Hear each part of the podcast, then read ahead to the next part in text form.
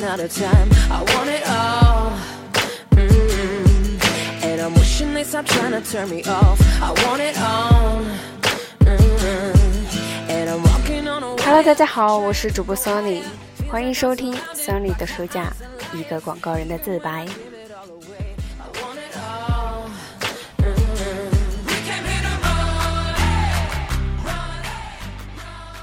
在创业的初期呢，争取客户都会遇到很多问题，也会犯很多错误。当然，大卫·奥格威也不例外。那么在今天的内容里面呢，大卫·奥格威会讲述他在开发新客户时呢遇到的一些问题，以及他是怎样处理的。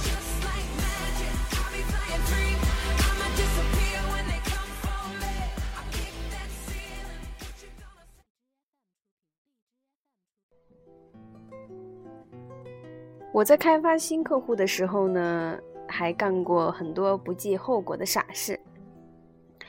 我遇到英国旅游假日协会的负责人亚历山大·马克斯维尔爵士的时候，我们急切的需要一些新的业务。一开始他就奚落我，我们的广告，嗯，他说好的很，的确好的很。我丝毫没有改换广告公司的意思。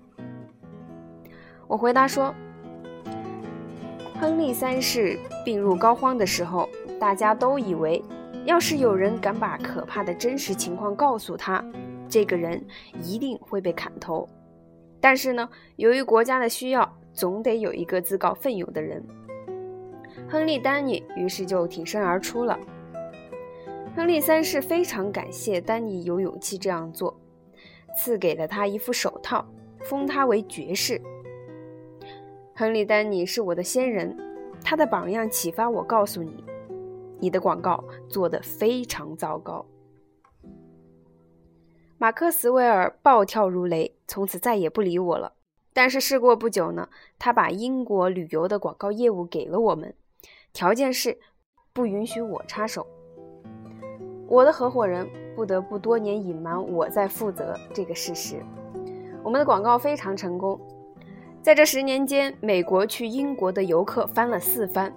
今天，英国从游客身上赚的钱，在所有欧洲国家中仅次于意大利。《经济学人》杂志说，对一个不大而又潮湿的岛国，这已经是非常惊人的成就了。亚历山大·马克斯韦尔逝世退休了，我可以从隐匿中现身出来。那么，今天站着这把交椅的是马贝恩公爵。他是前内阁大臣。我去英国的时候，他派他的车把我接到了拉伊镇。他在那儿住着亨利·詹姆斯的故居。他的汽车司机有一次问我的美国太太想不想砸一砸他的那个胶皮糖，吓得我的太太心惊肉跳。英国客户呢都喜欢雇佣脾气古怪的佣人。一个炎热夏天的早晨，劳斯莱斯在德比附近的宾客寓所的管家门也不敲就进了我们的卧室。我的太太睡得很熟，他把他的胖脸凑近我太太的耳朵喊道：“夫人，您吃煎蛋呢，还是煮蛋呢？”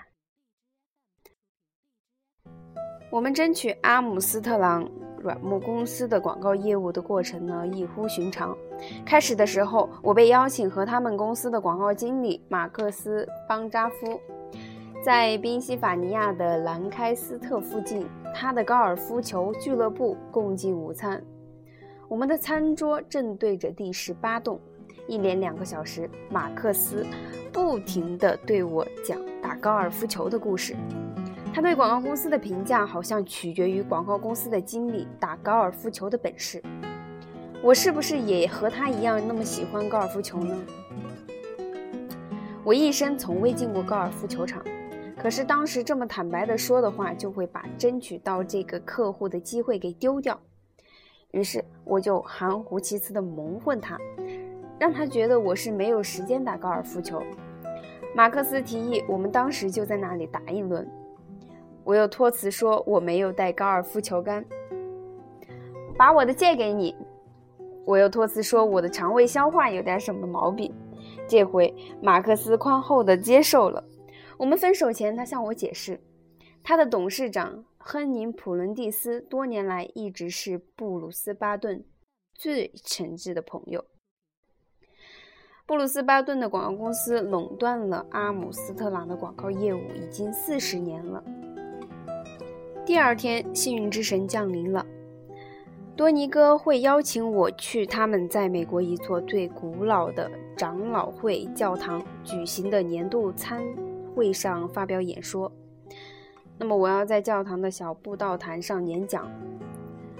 普伦蒂斯先生会来参加聚会。我的演讲定于六月二十三日，这天是立夏日，是我们家的大节日。我祖父、我父亲和我三个人都出生在这一天。我要讲的是我的同胞在建设美国中起的作用。我没有直接提到麦迪逊大道的我这个苏格兰人。拉尔夫·沃尔多·爱默生和托马斯·卡莱尔在苏格兰乡间散步。爱默生看到埃克莱芬昌一带的贫瘠土地，问卡莱尔：“这样的土地上，你们能种些什么呢？”卡莱尔回答说：“我们育人。在那种贫瘠的苏格兰土地上，他们培育的人人品怎么样？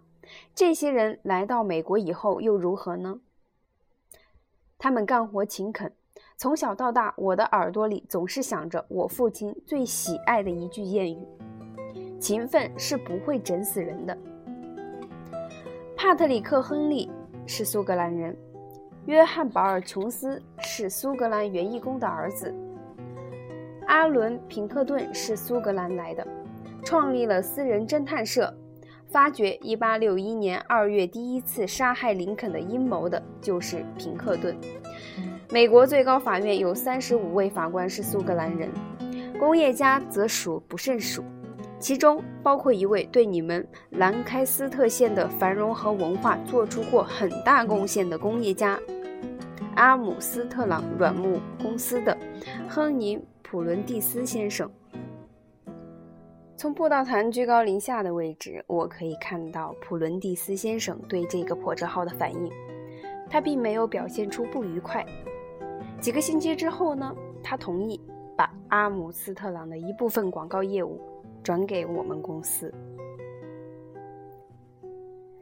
好，那么今天的案例呢，我们就先学习到这里。